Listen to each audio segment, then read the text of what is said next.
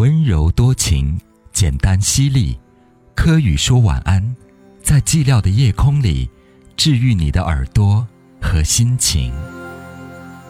你觉得什么才是快乐呢？有多少的钱才可以让你真正的快乐？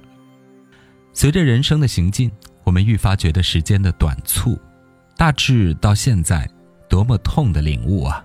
人生最难得的，也许就是金钱和快乐吧。平素的日子里，大家都觉得我是懂星座的。也许在很多人的意识里，星座依然等同于算命吧。所以呢，最近问我最多的问题就是：“哎，快算一算，我什么时间能发财？”这几乎是最大多数不同的人问的最相同的问题，真的是让我一阵又一阵的错愕。虽然我知道他们多少有开玩笑的成分，可是对于金钱的焦虑，啊，依旧是万世万代的人们最大的困扰吧。遇到这样的问题，我总是会想，那我为什么不给自己算算什么时间可以发财呢？钱这个东西真的是可以算出来的吗？或者也想让大家都去问一问，那些真正的有钱人，他们过得快乐吗？因为。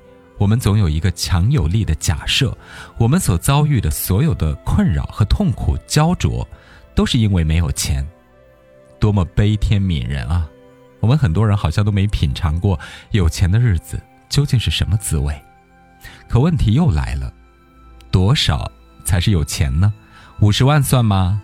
一百万呢？一千万呢？一个亿呢？这真的是一个无解的问题，因为人除了物质。还是一种情绪的动物，情感的动物，智慧的动物，思想的动物。我们的感受太敏锐了。如果钱真的能解决一切，那我们就不是情感动物啦。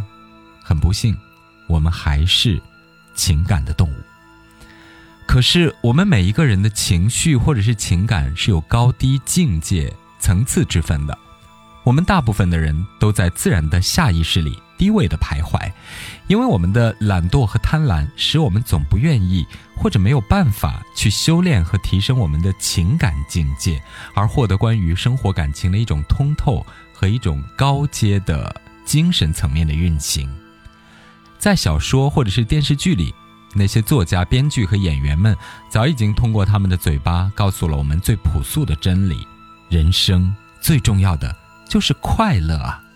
这是多么简单而本质的理解，可是快乐却真的不简单。此时，我们又会陷入以上的循环：要是有钱，我就快乐了；要是有一个好的爱人，我就快乐了；要是工作生活都圆满，我就快乐了。在这儿，我们发现，这些我们需要的快乐，好像都是来自于外部的世界，金钱、爱人、工作、生活，都是客观的事物。不以人的意志为转移的，而且他们常常不能让我们快乐，他们总是那么的不顺利，那么的不圆满，那么的不如人意。也许，我们马上就要找到破题的关键点了，那就是只有我们的心，只有我们自己的领悟，才能让我们真正的快乐。可这个时间，更大的一种抽象的麻烦出现了，我们的心。怎么样才能让我们快乐呢？我们应该领悟到、感受到哪些东西？是一种信仰吗？还是去禅修，或者是体育锻炼，或者又陷入以上的死循环？我加油工作，努力赚钱就会快乐？也许，宇宙会给我们答案吧。因为每个人的性格、思维和需求都是不同的。在学习星座的过程中，我看到有占星师说。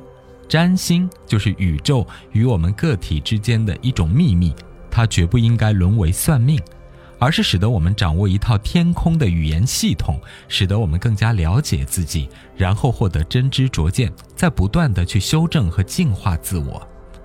当我们获得了生命的钥匙和密码，我们就会变得愉悦通透了。所以占星，如果能让我们变得快乐，只要快乐，我们的人生也许就足够了。无论是什么，也许我们每个人都应该根据自己的理解和智慧，去多多学习、多多研究生命本身，为了快乐而上下求索。